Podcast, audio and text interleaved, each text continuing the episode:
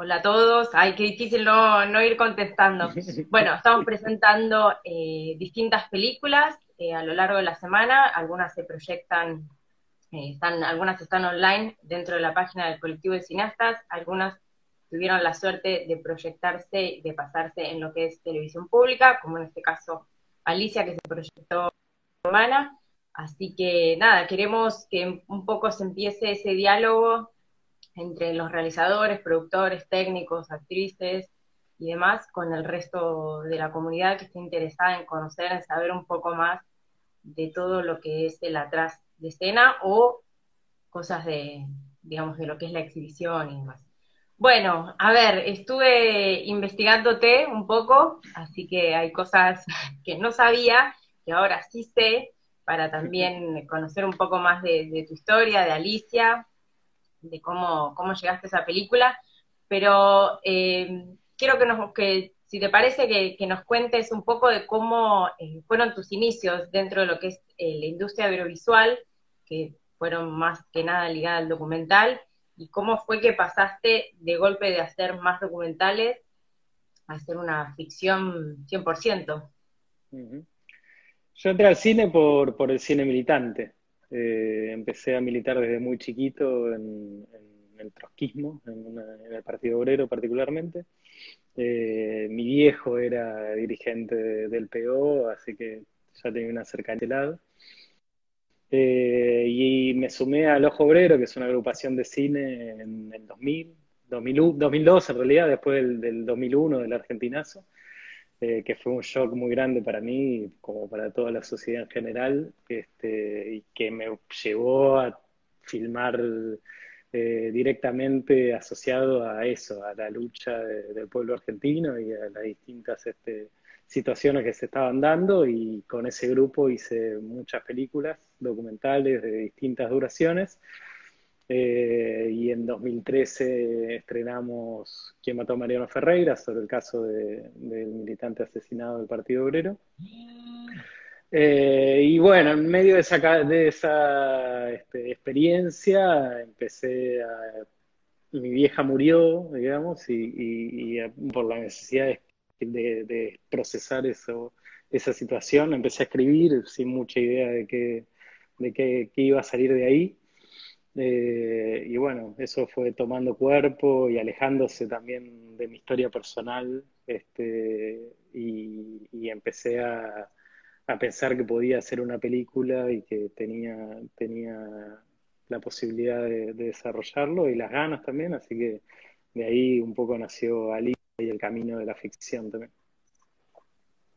Sí, incluso en, Alicia, bueno, los que no la vieron la pueden ver en la página del colectivo de cineastas, eh, tiene mucho tinte de documental, hay muchas escenas que tienen, digamos, esa, esa impronta documental. ¿Cómo fue ese rodaje? ¿Cómo ya las tenías incorporadas desde el guion? ¿Fue algo que se fue incorporando?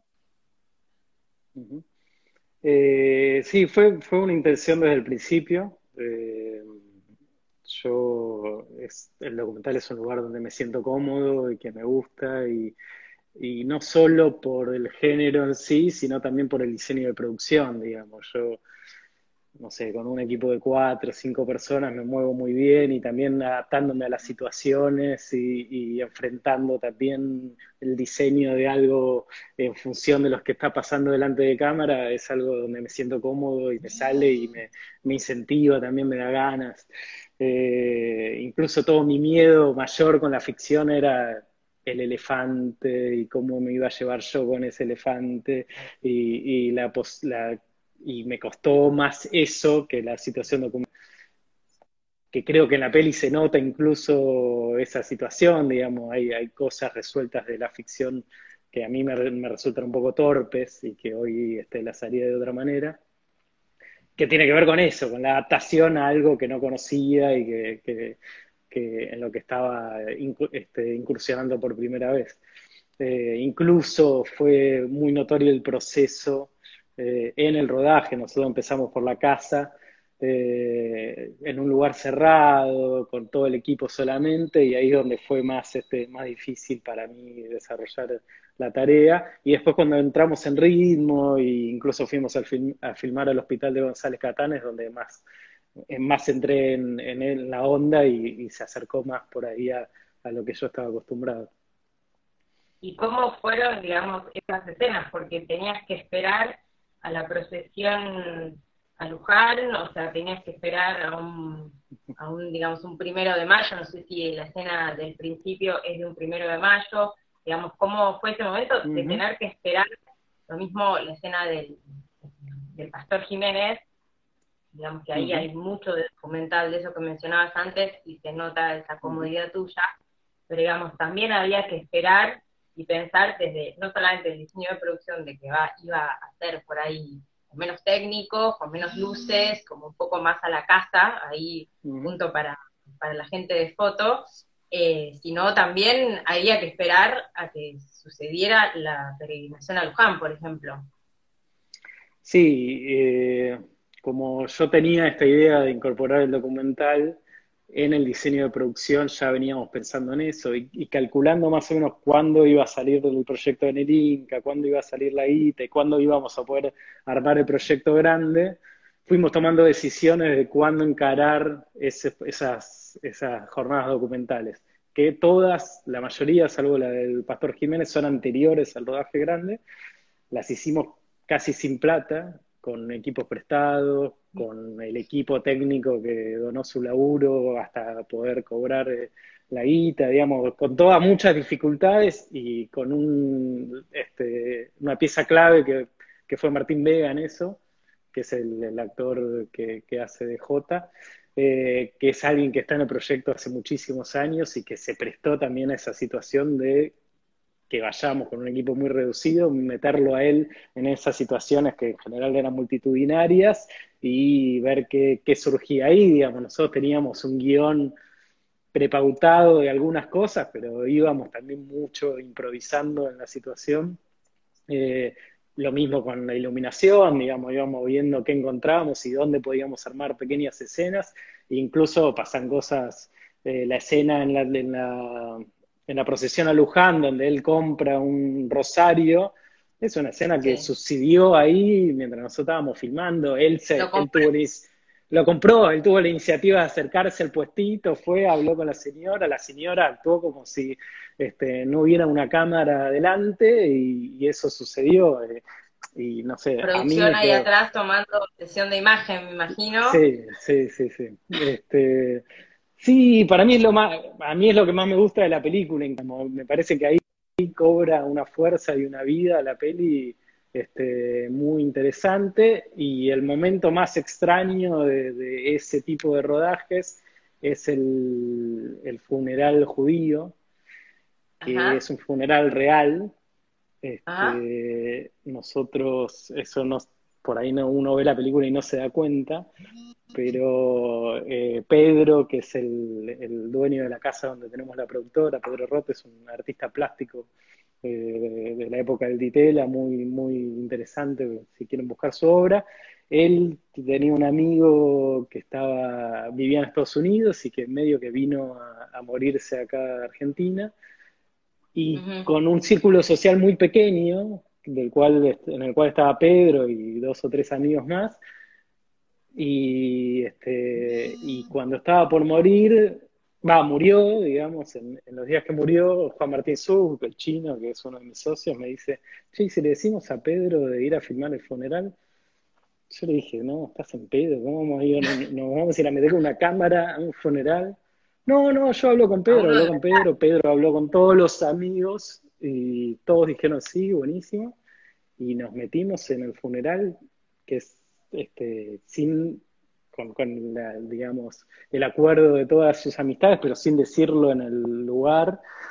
Eh, así que fue medio raro todo. Este, la, escena donde el personaje habla con, con el sobrino de, Pedro, que también se, llamaba el, el, muerto, eh, es real también. Es el medio que también le dimos cierto cuerpo al velorio y él aprovechó, aprovechó esa situación también para descargar y fue, fue muy linda la situación y, rara a la vez, porque el chino estaba ahí tomando sonido y llorando este, mientras veía, este, escuchaba eh, el testimonio del sobrino, digamos. Fue, nada, vivimos cosas así muy extrañas y que, que, no sé, para uno que las vivió también tiene una fuerza muy importante. Sí, y que incluso desde viéndolo como simple espectador, uno cree que es toda una apuesta. Obviamente lo de Luján no, porque uno entiende que son niveles de producción mucho más altos, armar todo, toda esa procesión, toda esa cantidad de gente. Eh, lo del Pastor Jiménez podía suceder también, que había muchos extras, que había una producción bien pila, pero sí, lo otro parecía completamente una, una puesta en escena, pero, pero bueno, ahí vos estás contando que fue, que fue verdad y es, duro estar ahí. Sí, sí. Pero bueno, también Incluso el... del, palo del documental, así que también está, es, parte del juego de eso, de que uno está, digamos, adelante, al frente y que vea lo que vea, bueno, o hay que seguir filmando o hay que eh, frenar y irse, o bueno, como, como uno se queda, se queda ahí. ¿no? Bueno, ahí nos, nos echaron finalmente de la casa velatoria, nos dijeron, ustedes están locos, ¿qué están haciendo? Y nosotros fuimos con el cortejo fúnebre hasta el cementerio, intentamos también filmar en el cementerio, ahí nos dijeron de vuelta, están, ustedes están locos, este, no par, y, el, el, chino se metió con, la Tascam y grabó y el sonido que se escucha del canto y de lo que habla el, rabino es real de, ese velorio. Y después nosotros filmamos esas tomas en otro cementerio e hicimos ese, armado de la, escena. Este, con lo cual eso, tiene, muchos elementos de, del docu y de, de, una, de un diseño de producción muy del documental. Claro, ¿y qué, qué, dijeron ellos? O sea, ¿vieron la película? Digo, ahora que estamos justo hablando de, este caso, ¿qué dijeron ese grupo de amigos? ¿Lo vio? ¿Te dijeron, no, no la quiero ver ni de casualidad? O mostrámela, pero sin esa escena. No, todo bien. Son, en general es un grupo de amigos, todos artistas y comprenden y entienden lo que es una construcción de ficción y, de, y les interesa, les interesa además que ese juego, eh, así que está todo bien. Con lo que no sé si está todo bien con el Pastor Jiménez, la verdad, eh, no sé, no, sé si vio la película. No tengo ese dato, eh, nunca me animé tampoco a mandársela y ver qué opinaba. Eh, él también medio que es muy personaje y tuvimos una reunión y aceptó y este, incluso después terminó viniendo a la casa y haciendo una escena ahí en la casa. Claro. Este, está muy acostumbrado al, negocio del espectáculo y se sumó y, y, además nos dio todo, nos dijo pasen acá, eh, habló con este, la gente que va a su iglesia, le dijo, vengan el sábado que viene que se va a filmar una película, este, así que como que nos abrió las puertas de par en par, algo que yo no, no, sabía cómo mierda hacer y suponía que iba a ser una, me iba a ser muy malo, porque recrear esa situación con un actor y con extras, no, no me imaginaba cómo podía quedar bien por suerte él se, se prestó y, para mí esa escena es espectacular. ¿De quién fue la idea de golpear la puerta del pastor Jiménez? Eh, bueno, un poco de, del, del, equipo de producción que me dijo, no, no, este, vayamos este, que, y vemos qué pasa. Y yo le decía, está bien, vayamos, pero, pero lo dudo. Y no, no, se abrió, se abrió fácil, te diría. Bien. Ahora que mencionás al equipo de producción y obviamente Nobleza Obliga, vi atentamente el equipo de producción que tenés y me di cuenta que son cuatro productores. ¿Cómo fue ese proceso de trabajo siendo cuatro cabezas pensando en la producción de la película? ¿Fue fluido? ¿Ya habías trabajado con ellos antes, o sea, con el grupo de cuatro fantásticos que eran. Eh, bueno, los cuatro productores son Juan Martín Su, Mariana Luconi, Valeria Vistagnino y yo. Eh, con Juan Martín Su, el chino, nos conocemos de la facultad, eh, cursamos juntos y, tenemos este espacio y esta productora con él, con Alberto Romero, con Martín Turnes y Damien Roth, eh, que son dos productoras, Puente Films y Zebra Films. Eh, y, pero nosotros veníamos haciendo cosas, pero ninguno tenía la capacidad de producir por sí mismo. en su momento hicimos Pichuco, que es una peli de Martín Turnes, ahí la conocí a, a Mariana Luconi, que fue la productora. Eh, ella era socia en ese momento de Valeria Vistagnino, tuvimos, este, muy, pegamos onda enseguida, digamos, y, hubo muchas mucha ganas de trabajar en conjunto. Ellas dijeron, bueno, ¿qué proyectos tienen en, carpeta? Presentamos varios que teníamos, y a ella les interesó, en ese, en ese entonces se llamaba Finito, este el proyecto. Y empezamos a... Finito. Se llamaba Finito, sí, por suerte le cambiamos el nombre. Eh, eh, era una referencia. Antes, la película termina, les voy a spoilear el final, termina con los dos, Alicia y Jota, mirando en el cine una película de Nani Moretti, donde en un fragmento diario, donde él va a la tumba de Pasolini, este, recordando un poco la muerte trágica de Pasolini esa referencia al cine italiano antes tenía un peso en el guion que después fue perdiendo. Entonces, finito era como la idea de, finito en italiano es como acabado, digamos, y era un juego también eso con, el fin de la vida. Este, como todo eso quedó muy atrás y también el personaje de, Alicia ganó tanto peso también a través de la incorporación de, de, Leonor y, y, digamos, y la personalidad que, que ella creó también en ese personaje, ahí dijimos, bueno, es mejor que se llame de esta manera. Eh, ah, bueno, estaba haciendo el camino de la producción. Nosotros presentamos una tercera vía, que era algo que existía en su momento, que era una vía de un subsidio muy pequeño. Salió ahí elegida y cuando nos dispusimos a hacerla dijimos, no nos alcanza la plata de ninguna manera para hacer esta película con esa vía. En el interín, el chino estrena La Salada, que es su película, también recomiendo mucho este ver y está online. Eh, y él tiene los antecedentes a partir de ese estreno para presentarse a segunda vía. Entonces eh, pedimos pasar a segunda vía. Claro, era chino, vení. Pasamos a segunda vía y ahí se volvió algo posible de hacer un camino que nosotros presentamos en Tercera Vía 2014. 2015, 2016 fue ese salto eh, y terminamos rodando en 2017. Y estrenando en 2019, que vuelvo a repetir porque se fueron sumando un par. Eh, pueden ver la película en la página del, colectivo, que es colectivodecineastas.com.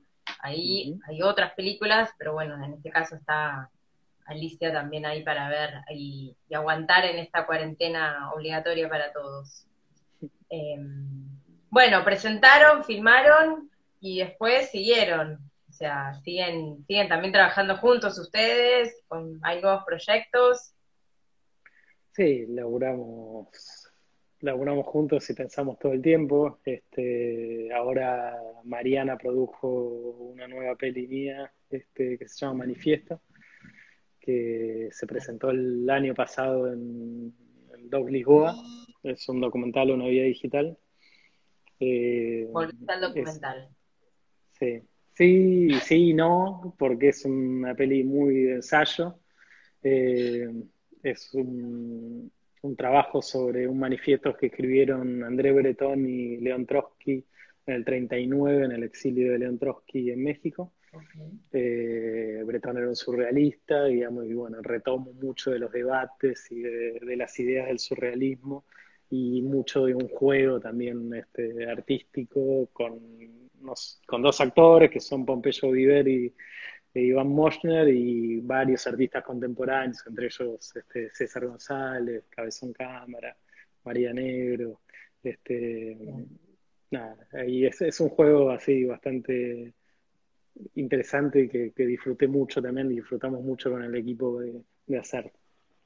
Bien, bueno, volvemos a Alicia, porque acá estamos por, por Alicia. ¿Cómo, ¿Cómo surgió la idea? Antes, bueno, contabas un poco de tus inicios como documentalista. Eh, ¿Cómo surgió la idea? ¿Se vuelve muy biográfica la, la película? Perdón si es la pregunta que te hacen todos, pero bueno, hay... Hay que hacerla. Que, sí, hay que hacerla y, hay gente que por ahí no lo sabe. Sí, como decía antes, mi, vieja murió este, en el 2006, en circunstancias bastante parecidas al, personaje. Eh, tuvo un cáncer contra el cual luchó casi nueve años.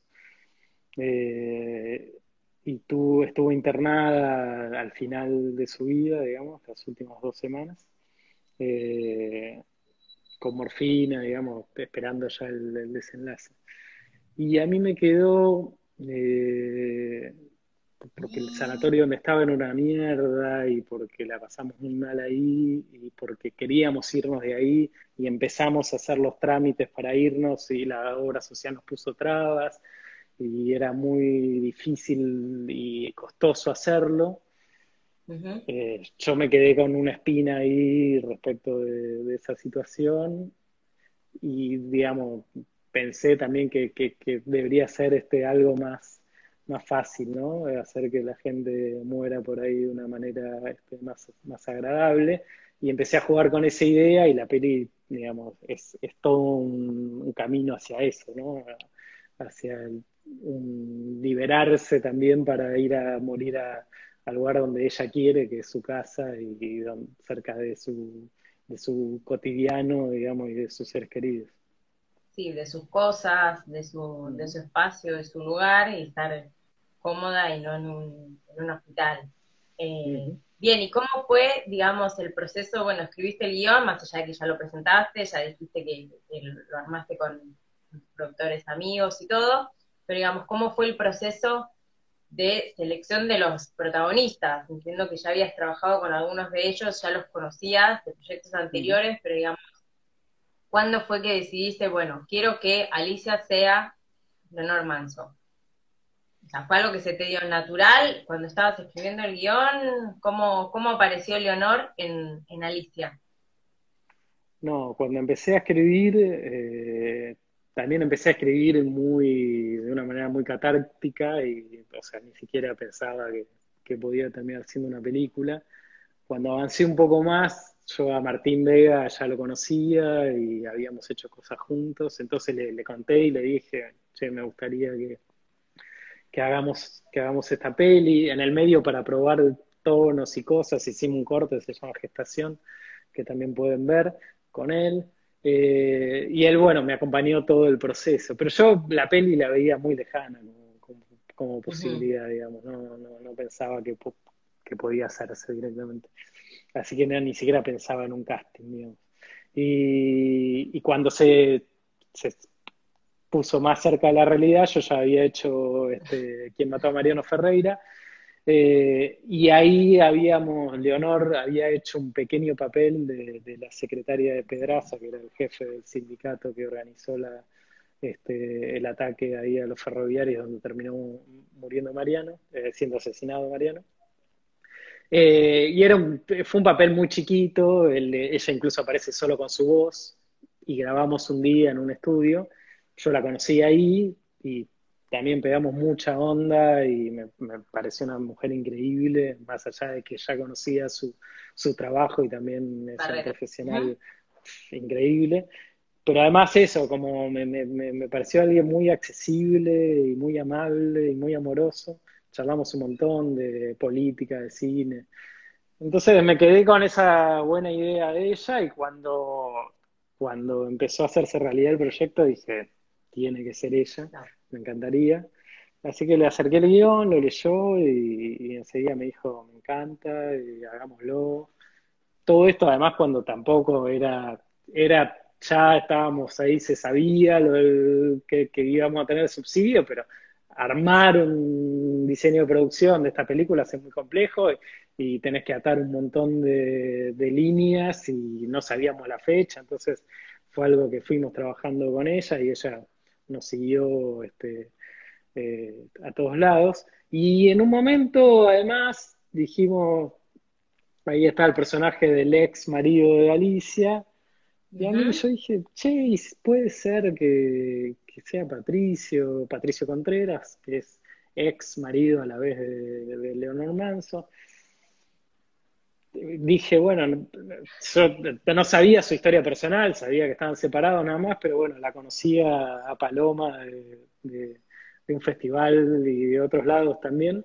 Eh, y le escribí, le dije a Paloma, che, tengo esta idea, vos cómo se llevan tus ah, viejos. Este. Pensé que había, eh, que había sido a través de, Leonor, pero fue a través de Paloma. Sí, eh, y le dije a Paloma, ¿qué te parece? ¿Pueden trabajar juntos? Sí, trabajaron juntos un montón de veces, me dice, pero bueno, les pregunto. Y ella hizo de Celestina ahí, le preguntó, me dijo, no, está todo bien. Así que le pasamos bien a, a Patricio y Patricio se sumó también. Eh, y ahí dije, bueno, estaría buenísimo tener a la familia completa, así que un personaje que había de, la enfermera, incluso lo hicimos crecer un poco, se lo, ofrecimos a Paloma y, estuvo buenísimo porque estar con los tres ahí en, el set fue, fue hermoso, no solo por su laburo, también eso, sino porque, porque son grandes personas y, aprendí un montón y, fue muy lindo verlos también laburar juntos. ¿Cómo, ¿Cómo fue, digamos, trabajar con tanto con, con Leonor como Patricio o, con, digamos, con J, el personaje J? ¿Cómo fue el trabajo eh, actoral con ellos? ¿Hicieron ensayos? ¿Tuvieron pruebas antes? Eh, digamos, ¿había algo que, más allá de que suele hacerse un página a página, hubo un proceso eh, más previo a lo que es el rodaje o directamente se metieron en rodaje? Fue muy distinto lo de Martín con lo demás. Digamos, con, Martín, eso fue un laburo hecho a lo largo de los años eh, y, donde fuimos trabajando un tono, eh, incluso su tono de actuación eh, más natural es mucho más arriba y mucho más este, extrovertido, si se quiere. Y yo lo conocí así como actor y hicimos todo un trabajo de bajar eso y de, achicarlo y, de, encontrar juntos el tono y la manera del personaje. También de encontrar yo el tono, yo la verdad que no tenía casi experiencia de ficción eh, y tenía, era algo que me daba particularmente miedo, digamos, de cómo, de cómo trabajar el registro actoral. Eh, y bueno, y con él también hicimos un teaser, digamos, volví a probar ahí una cosa, este, vimos, trabajamos qué me gustaba y qué no me gustaba. O sea, fue un proceso muy eh, expandido en el tiempo y de mucha prueba y error, digamos. Eh, con Leonor y con Patricio y con Paloma fue distinto porque son, digamos, porque el, porque los personajes llegaron más armados también en el guion para ellos y porque además ellos son profesionales del carajo. Y, hicimos página a página, le hicimos lecturas, pero la verdad que, o sea, uno no. Yo la vi a Leonor haciendo las escenas y, no hacía más que este, decir que bueno que está lo que estás haciendo, no es que, que le decía, no, tenés que hacer esto acá, esto así, qué sé yo, no, no. Este, fue más aprender, digamos, que, que yo marcar, digamos charlamos mucho, sí, del personaje, charlamos mucho de lo que yo creía, de cuál era la personalidad, de cómo pensaba yo que ella actuaría en diferentes situaciones, pero después en el detalle de cómo tenía que decir las cosas, es de ella, digamos, ¿no? Fue, fue más el laburo de la creación del, personaje, y lo mismo con Patricia, digamos, ¿no? De, la creación de, la personalidad, digamos. Leonor, no sé, eh, también a mí me admiraba, ella estaba haciendo una tira en Canal 7 mientras nosotros filmábamos la película. Ella hacía la tira a la mañana y venía a rodaje después a las 2 de la tarde eh, y eh, laburaba todo el día con nosotros y, no, se equivocaba nunca, o sea, era, no, no, sé, yo no sé cómo hace la verdad y me parece admirable todo su laburo y, y todo siempre además con buen humor y buena onda, nunca quejarse, o sea, como, nada, yo estoy agradecidísimo de, haber laburado con ella y haber tenido esa experiencia. Bien, qué bueno, eso, eso está buenísimo y, digamos, compartir ese, ese tiempo de rodaje que encima la hayan pasado bien, eh, digamos, y en familia, en un punto ahora en un ratito se va a sumar eh, Paloma también, vamos a charlar un poquito con ella, a ver cómo fue estar de, del otro lado, eh, pero digamos, está, está buenísimo y, es, eh, genera un lindo clima de trabajo. De, la película, vos antes mencionabas un poco del hospital, cuántas semanas filmaron, eh, digamos, cómo, cómo fue un poco este, este proceso, cuánto tiempo les llevó después la, la postproducción, si, si, digamos, si hay algo que recomendás para la gente que también empieza a incursionar dentro de lo que es las películas de largometraje de ficción, que no es lo mismo de documental, si hay algo que vos consideres, bueno, hay que prestarle atención a esto, hay que focalizar bien el trabajo en equipo, tuviste un, un, equipo grande, chico, ¿cómo, ¿cómo fue toda esa etapa? Sí, eh, nosotros tuvimos cuatro semanas de rodaje. No, no, no, pero está, estoy ordenándome, pero está perfecto y está buenísimo y es algo que hablamos mucho entre nosotros siempre y digamos y que analizamos y que vemos qué, anduvo y qué no anduvo. Eh, el rodaje grande fue de cuatro semanas con un equipo de 20, 25 personas. Eh, las jornadas documental eran de eso, cuatro o cinco, fueron creo que tres antes del rodaje y una un par que metimos ahí en el medio. Eh, pero de, de nuevo, reduciendo el equipo muchísimo o armando el vestuario y el maquillaje en un lugar lejos de la locación y yendo después a set con mucho menos. Este, y algo, digamos, algo que siempre charlamos y que me parece clave y que estaría bueno y que nosotros pensamos también de qué manera llevarlo adelante siempre en, los rodajes, es la posibilidad también de ir partiendo los rodajes y, y, darse la posibilidad de montar y de pensar y de probar, que es algo que en un rodaje grande y de cuatro o cinco semanas sin parar es, difícil, y es difícil que uno eh, pare la pelota y, redefina cosas y repiense, y entonces uno entra en una dinámica donde a veces hace cosas que no le gusta y sigue porque hay que seguir y porque si no, digamos, estamos pagando, pagando, pagando, claro, y hay que hacer y hay que hacer. Y a veces es mejor parar y decir, eh, no, che, esto está saliendo mal, ¿por qué está saliendo mal? ¿Y qué podemos cambiar para que eso salga, para eso cambie? Eh, así que, digamos, por un lado me sirvió ir haciendo el documental, las partes documentales antes, que, también fuimos encontrando todo, cosas de tono y de montaje. Y después hice un par de escenas fuera de rodaje, este, que, con cosas que no funcionaban y que necesitaba, necesitábamos este, eh, a partir de, de, la Sí, del laburo de, más que retoma incluso, ¿no? No fue retoma, sino que inventamos una escena. Este, claro. Eso es algo que también charlamos mucho con Anita Remón, que es la montajista, eh, que hizo un laburo increíble y que también nos pasó que llegamos, ella es muy exigente y cuando llegó al corte donde puso todo lo que nos gusta y dejó afuera todo lo que no, la película duraba, no sé, 55 minutos, este, entonces nos llevaba ah. largo, entonces tuvimos que hacer un par de escenas para, para, para, para llenar huecos y también para hacer crecer algunas líneas que nos habían quedado un poco, un poco truncas tu trabajo con, digamos, con, la montajista fue de, minuto a minuto, le diste el material, el guion y que trabajara y después, ¿cómo, cómo te, ves vos como director en, la, en el momento de montaje? ¿Sos de los que van, no quiero ese plano, esa toma, me acuerdo que el segundo dijo no sé qué, o dejas fluir y confías en la otra persona? Lo tendría que decir ella, pero, pero yo soy, de formación soy montajista, digamos, laburé de eso casi toda la vida. Eh, a la vez, no sé, yo siento que soy muy relajado, digamos, le, dejé todo el material y que haga lo que, lo que disponga.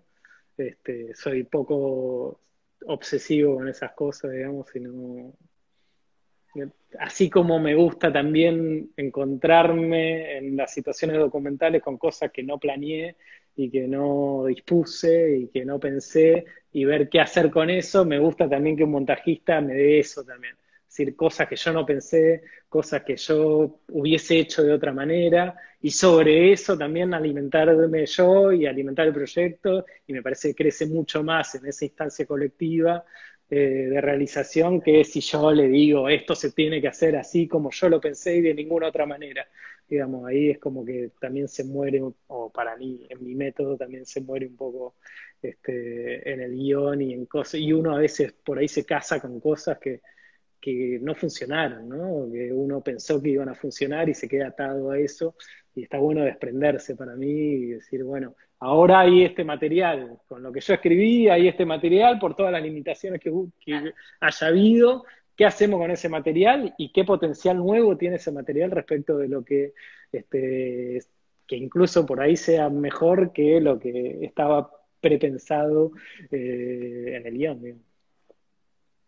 Sí, o las famosas escenas que cuestan un montón desde producción, permisos, esto, extra, lo otro, y que después montaje dice, no va, no funciona, adiós, y ahí producción se agarra la cabeza, pero bueno. Sí, Anita, es una mercenaria con eso y corta sin problema, y yo la verdad que también, me parece que, que bueno, nada, si no salió, no salió, no importa lo que costó, este, también es parte y, lo que nos está pasando ahora, digamos, con los presupuestos cada vez más ajustados y con rodajes cada vez más pequeños, es que no hay lugar para la experimentación, ni para probar, ni para, ni para decir, bueno, pruebo esto, déjame probar esto, voy por acá, bueno, esto no me gustó, me gustó más esto, bueno, vamos por allá, que es algo en el arte absolutamente necesario, digamos, y, y digamos, cada vez más difícil llevarlo a la práctica. Hoy tenés un rodaje que tenés que meter no sé cuántas escenas por día y que te corre el presupuesto como loco y bueno, entonces hay muchas ideas y muchas cosas que por ahí quedan eh, este, eh, truncas o que le faltan un golpe de horno, digamos, ¿no? que, que uno ve en el, en el cine nacional, que, que, que para mí no es producto de, falencias este, de, realización, sino de, un, de unas este, trabas presupuestarias que cada vez son más acuciantes. Sí, bueno, ya vamos a hablar en un ratito de, del estado del cine nacional. Les aviso a los que nos están viendo que si tienen alguna pregunta o quieren, eh, más allá de saludar, si quieren decir algo, lo pueden hacer y lo, lo vamos charlando antes de irnos a, digamos, al estado de cine actual y demás, quería que me cuentes cómo fue el estreno, cómo, cómo fue Alicia en la pantalla grande, qué, sentiste, cómo fue la sensación de la sala llena, la gente, digamos, emocionándose con la película, cómo fue para vos ese momento. Eh, para mí fue increíble, este, muy emocionante se estrenó eh, en marzo del año pasado. Eh, un año. Un año, sí. Y no, fue muy emotivo porque ahí, digamos, la, la, vieron este, no solo, digamos, los, los, que formaron parte de la peli, sino también eh, familiares, amigos, gente que conoce este proyecto hace mucho tiempo, gente que conoció a mi vieja. Este, fueron de mi viejo falleció muy cerca también del estreno antes, ni siquiera llegó a ver la película, así que había una carga emocional por ese lado también. Eh, nada, fue, y al ser una historia muy este, autobiográfica, tenía un peso emocional muy fuerte. Y la reacción del público también fue increíble, y, devoluciones muy, muy lindas, no solo acá, sino, digamos, viajé a varios lados con la peli y, gente que se me acercaba y también me decía, no, yo viví algo muy parecido y me sentí muy identificada con, con esa vida en el hospital y esos tiempos de hospital también y de internación. y, este, y las ganas de irse de ahí también, y de, digamos, tuve muchas, mucha gente que empatizó con, con, el proyecto eh, más allá de, lo que... Sí, sí. Sí, que digamos, es algo que yo también me pregunto mucho, ¿no? Hasta dónde uno puede, eh, hablando de sí mismo, no, no es este, una cosa medio ¿por qué voy a gastar todos estos millones en hablar de mí? ¿No? Como esa idea. Eh, pero bueno, también, digamos, uno está hablando de sí y no, y está hablando de cosas universales, y, y en la proyección y en el encuentro con el público uno se da cuenta también que eso, que hay, este, que hay empatía y cosas en común con, con el espectador y que, eso es impagable también, entonces también cuando nosotros este, eh, jodemos tanto con el tema de la distribución y la exhibición y, luchamos contra la, este, este, la concentración y, la, imposibilidad del cine nacional de, mostrarse más, eh, es por eso también, porque creemos que nuestras películas se tienen que ver y que se, realizan en ese encuentro con ese público y, más allá de, cuánto pagan, digamos, sino de de, cuánto, cuánto te dan también desde ese lugar de, encuentro, ¿no?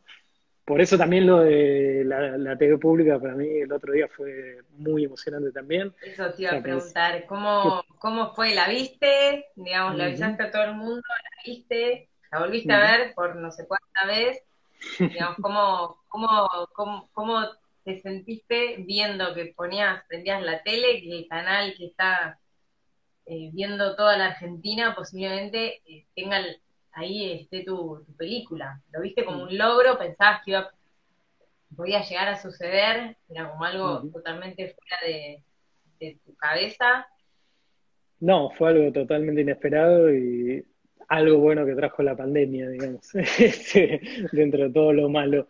Eh, y me parece increíble esa posibilidad de llegar a todo el país este, eh, al mismo tiempo y también esa sensación, la vi la peli, esa sensación de estarla viendo con un montón de gente eh, de todo, de toda la este, geografía de nuestro país, es, emocionante, tiene un peso en sí mismo, me llegaban mensajes de, todos lados y, y, también yo no la vi hace tiempo la peli, le mandé un mensaje ahí a varios diciendo eh, que se vio muy linda la película, muy linda la fotografía que, es de Martín Turnes, y con todo un gran equipo atrás.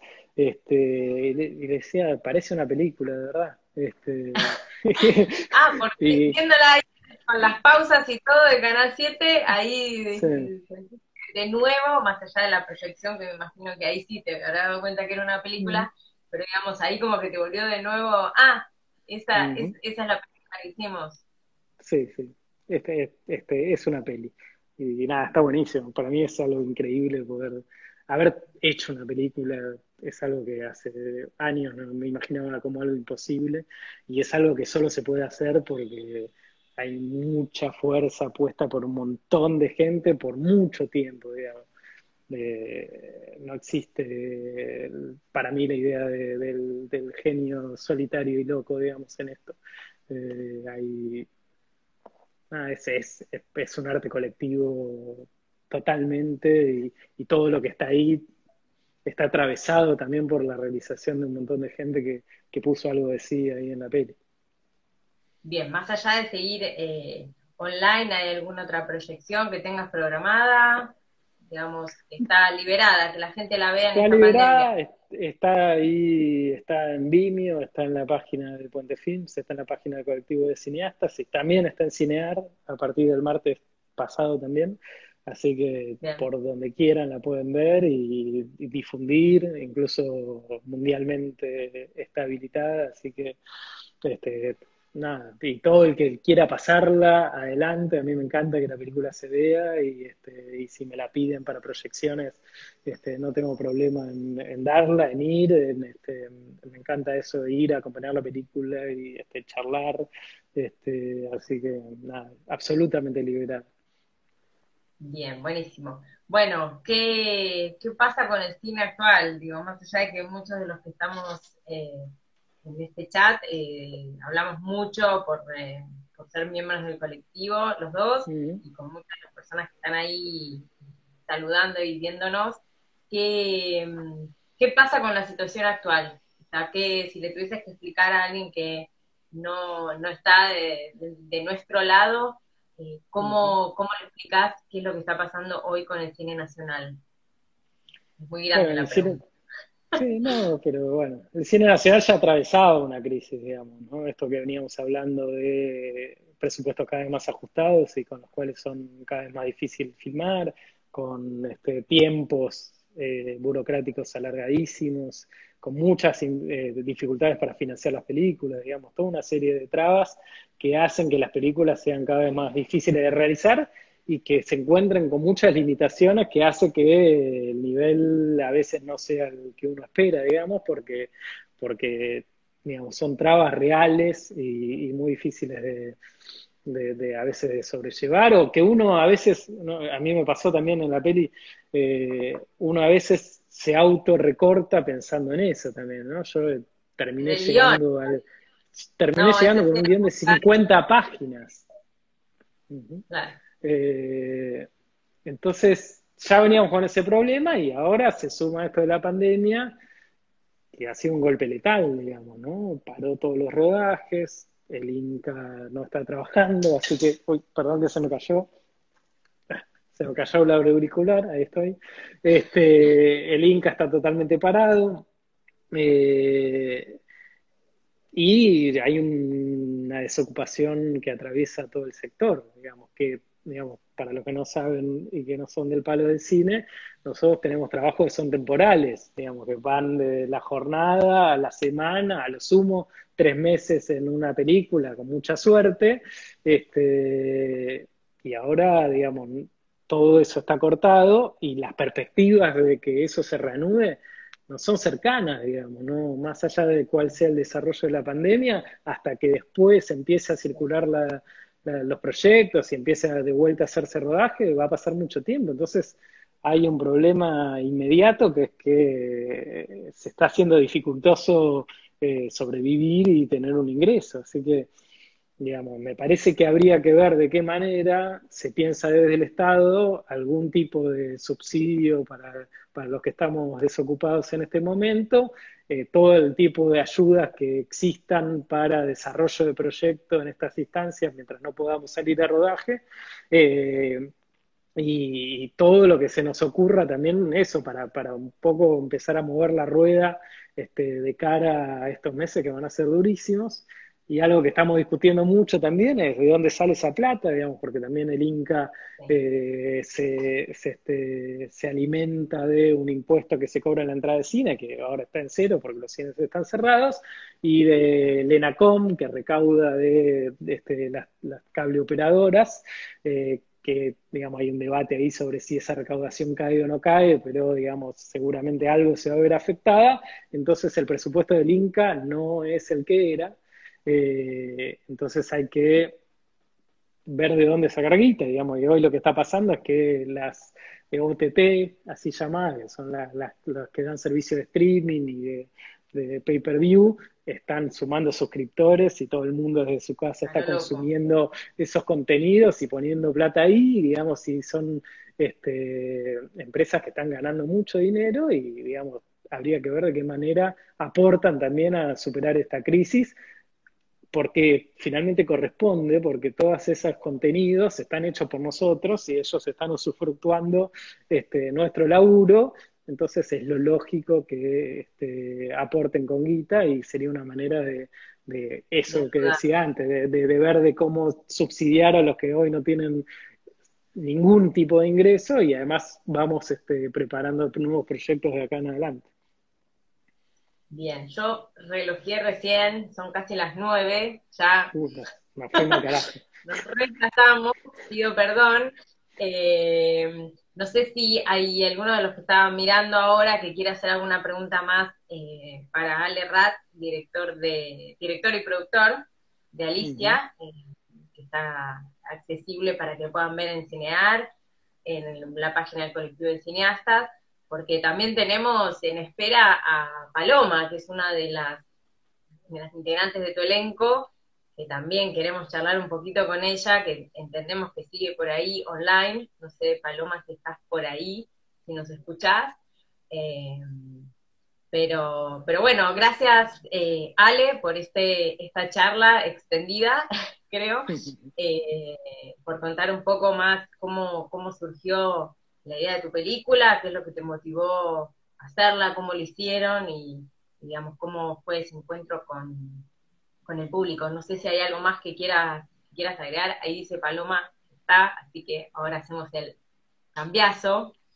Eh, no, a ver, agradecer a, Red y al colectivo por, el espacio también, que está buenísimo y que está bueno también eh, difundir y ayudar a difundir también. Y es un poco por lo que creamos el colectivo también, una manera de, de, apoyarnos y de organizarnos y de, hacer a veces lo que el Estado no hace y también presionar para que el Estado lo haga. Eh, así que. Ahí te manda mucho cariño, gracias. gracias a todos y obviamente a todo, todo el equipo y a toda la gente que hizo posible que Alicia existiera. Este, que, que nada, es muy importante para mí y voy a seguir agradeciéndoles este, eternamente y sí voy a seguir trabajando con ellos este, también todas las veces que Próximos proyectos. Bien, buenísimo. Bueno, Ale, muchas gracias. Hola Paloma, ¿qué tal? Hola, ¿cómo estás? Nos hablamos con Ale, perdón, te dejamos ahí en espera. Estuvo buenísimo, estuvo buenísimo. Re lindo, los felicito. Bueno, re linda conversación. Nos entusiasmamos, creo que él, yo, todos. Sí, eh, sí, sí, fluyó muy bien, muy bien, muy bueno seguimos para adelante. Bueno, a ver, contanos qué, qué, se te viene a la mente cuando, cuando se habla de Alicia o cuando, se, en este caso, se, promociona la película, cuando ves un, posteo, eh, ¿qué, te viene a la mente? Y me pasa un poco lo que, lo que valorizaba Ale, eh, ahí está, de nada, mi amor, me encantó escucharte. Em, de lo, del objetivo, ¿no? Como eh, eso es algo que en la experiencia del rodaje de Alicia eh, yo pude disfrutar muchísimo, ¿no? Se trabaja medio de guerrilla, si querés, porque estábamos en, en, ese hospital, en el Simplemente Vita, ese es el nombre del hospital en González Catán. Este, Lejos, de capital para los porteños. súper moderna, eh, pero bueno, con una realidad de golpe, heridos de bala, o sea, una realidad agitada. Em, y bueno, si bien tenía ese contexto medio de, guerrilla, por decirlo de alguna manera, siempre primaba eh, el buen trato, la racionalidad, ¿no? Que ninguna situación se lleve por delante, ¿no? Como algo de... Y creo que de eso deviene después eh, la experiencia que yo tengo con, los chicos, porque bueno, el, asistente que es Juan Martín Su, el, eh, que Ale lo mencionó, que es el director de La Salada, que es una película en la que yo trabajé. Entonces, yo ya los conocía a ellos de otros lados y siempre mis experiencias con ellos terminan en comer un asado en la productora, eh, charlar, compartir compartir eh, fiestas en lo de Valeria, pero digo, más allá de la cosa de festejo por Del sí, por una cuestión de compartir, de que uno haciendo cosas con otros se compromete y se une de una manera que no es, eh, no sé, no se explica de una manera tan racional porque sos amigo, porque tenés una historia en común. Es más lo que te junta es que hiciste eso. Y, eso es lo que se me viene a la cabeza cuando pienso en Alicia. Pienso en lo colectivo, pienso en las personas que conocí y, la experiencia que fue muy hermosa. Y además trabajar con, mis viejos, eh, que yo ya había tenido esa experiencia familiar, pero bueno, en este caso eh, estábamos todos más grandes, entonces ahora cuando Ale contaba que mi vieja, yo ya me había olvidado, es verdad, estaba haciendo una telenovela en Canal 7, y entonces eh, iba un auto a Canal 7 a buscarla para González Catán. Y mi viejo y yo nos acercábamos a Canal 7, nos subíamos al auto Y sobre todo ellos dos, porque yo no tengo escenas, yo tengo escenas con J, pero no tengo muchas escenas jugadas con ellos. Pero ellos dos sí pasaban letra. Este, entonces íbamos en el auto los tres atrás y, nada, em, se me viene también ese recuerdo de lo, de lo compartido mezclado con lo familiar, pero también con un plus que es em, ser compañero de un juego de la actuación.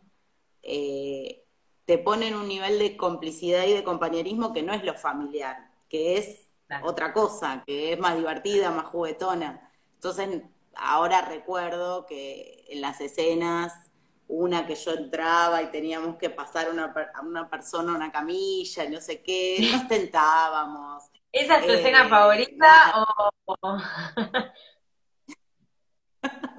Un poco sí, pero todo el equipo, estábamos todos como, bueno, eso es también lo que recuerdo de, esto que te digo, sin violencia, sin que, porque es verdad que el tiempo es dinero y en el cine está todo el tiempo jugando y hay un plan que cumplir y está bueno, eh, incluso como desafío en un sentido, decir, bueno, pero si no hay, eh, si no hay dulzura, si no hay cariño, es muy difícil de llevar eso. Y cuando eso existe, para mí tiene que ver con qué es el compromiso de lo colectivo, que le pone ese almíbar a la situación y le da, le da vida.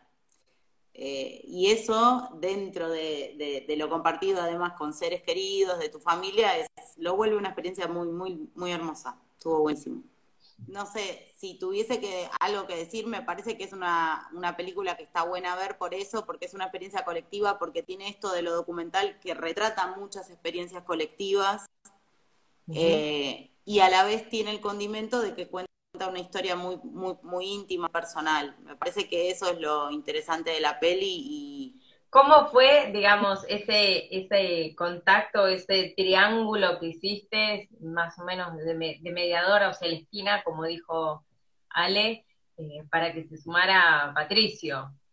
Sí, lo que pasa es que en realidad, o sea, mis viejos desde que se separaron, que se, que se separaron, digamos, yo ya tenía, era una adulta joven, em, siguieron trabajando juntos un montón de tiempo. Pero bueno, hay de golpe personas que no están al tanto y es como, pero están separados, ¿cómo es? ¿Qué sé yo? Yo estaba segura que no iba a haber.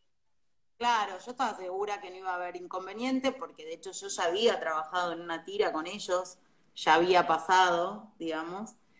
Eh, pero igual le pregunté a mi vieja, porque mi vieja sí era la que tenía la propuesta por el personaje en primera instancia, ¿no?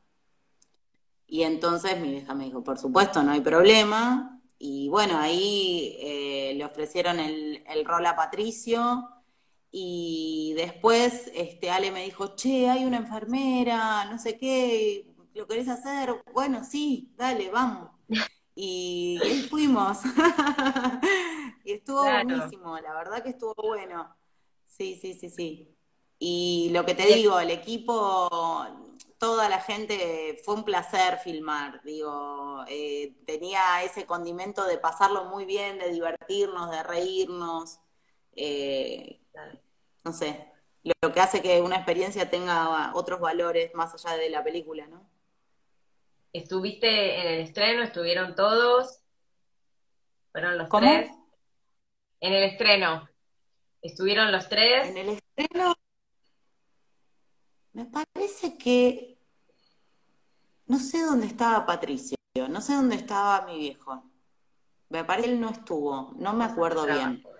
Leonor, eh, no, mi viejo no estaba, no. Pero Leonor y yo sí estábamos, las dos, la vimos ahí, estuvo bueno. No me acuerdo la verdad si estaba mi viejo, me parece que no. Pero. Digamos, digamos ¿cómo la recibieron? Que, que, ya habían visto, Ale les mostró algunos, algunos, ahí nos tira, creo que estaba en Chile. ¿Habían visto algún armado de la película o fue, digamos, ahí directo? Sí, estaba en Chile, Ale. Sí. Eh, ¿Fuimos a la DAC, Ale? No me acuerdo. Creería que sí. Creería que sí, que fuimos a la DAC. Que la vieron antes. Ahí Juan, ahí. ahí nos puede decir si la vieron en la DAC. Soy un desastre, perdón, no te la estoy. Con los datos no, no estoy quizá. Eh, sí, fuimos a la DAC. Sí, hubo, hubo DAC, ahí la vimos, y después fuimos al estreno del Gomón, que estuvo buenísimo. Bien. ¿Y cómo, digamos, cómo la recibiste vos? ¿Cómo la recibiste eh, cómo la recibió Leonor, cómo fue, digamos, dentro del núcleo familiar la, película, más allá de ustedes que actúan, digamos. Eh, Nos impresionó.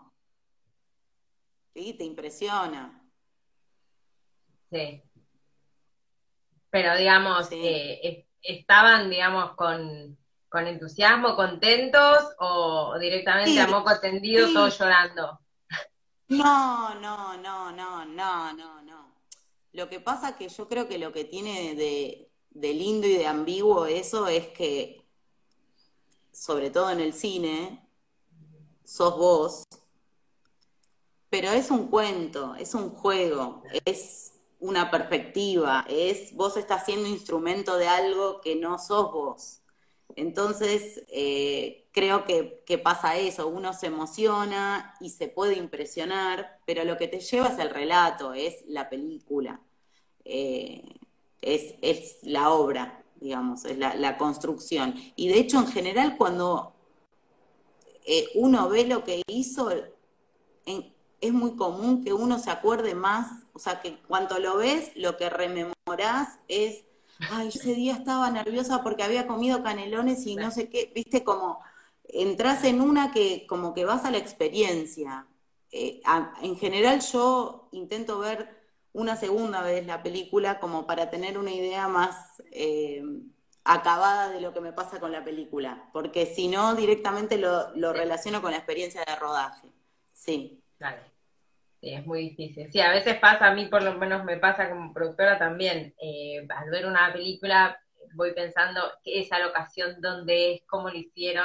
Por eso acá también me surgía, bueno, lo del Pastor Jiménez, eran actores, era, había permisos, era como todo eso que un espectador común no lo mira, pero bueno, es el problema estar de, del otro lado de la pantalla, eh, del otro lado de la cámara, que uno mira absolutamente eso ya estábamos cerrando la charla. Eh, pueden ver eh, Alicia en Cinear, en la página del colectivo de cineastas.